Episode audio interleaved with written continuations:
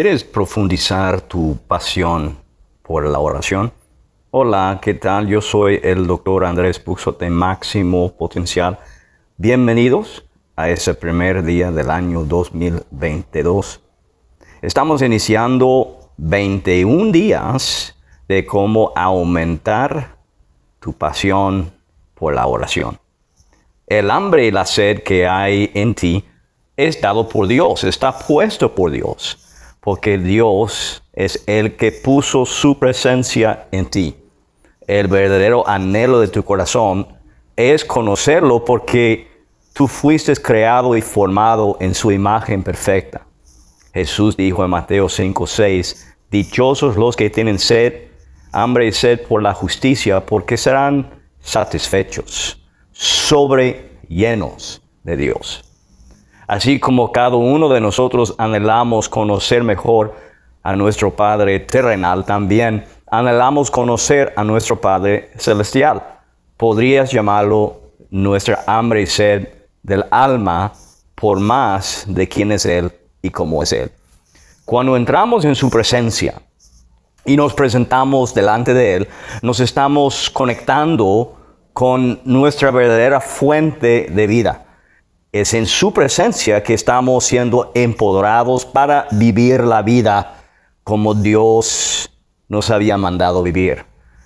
Es en ese salón de su trono de gracia donde cobramos vida porque no hay absolutamente nada más a ese lado de los cielos en que podemos comparar con comunión con Dios. Mientras tenemos hambre y sed de Dios, nos conectamos con el deseo de nuestra alma eterna. Como siervos perseguidos que anhelan un refugio, tenemos sed del Dios viviente. Esa es una pasión para la oración. La lección más grande que yo he aprendido sobre la oración es Jesús es mi vida, mi fuente de vida y mi deseo de orar. Jesús es nuestra vida, es nuestra fuerza, es nuestra victoria, es nuestra esperanza y es nuestra esperanza de gloria quien vive en nosotros. Oramos no solamente para recibir lo que necesitamos, sino también para conocerle cómo es y por qué es lo que Él dice que es. Toda oración es unión con Dios, es comunión con Dios. Nos unimos nuestros corazones con Dios porque nuestros espíritus anhelan tener ese contacto, ese, ese toque de lo eterno en la vida natural. Nuestros corazones son atraídos hacia el cielo cuando abrimos nuestros labios e invocamos su glorioso nombre. Cualquier necesidad que tenemos, debemos ser satisfechos con la realidad que en nuestra comunión con Dios, Él nos llene en todo. Lo primero que le sucede a muchas personas cuando menciono la oración es un sentimiento de condenación en lugar de gozo y paz o estar en comunión con el Padre viviente. Mucha gente piensa que Dios está loco o puede ser que Dios está triste.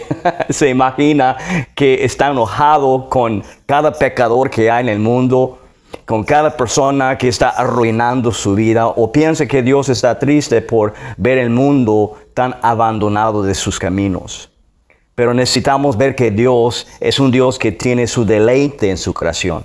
Él disfruta a las personas, las personas débiles, con sus intentos humanos para buscarle con toda su debilidad humana. La oración toca el corazón de Dios. Dios es Él que nos llama desde nuestra posición de debilidad para llamarnos hacia su presencia perfecta. En esta serie de 21 días para profundizar tu pasión en la oración, te voy a estar enseñando muchos secretos personales en cómo puedes tú, en solamente 21 días, alcanzar a tener una pasión en la oración.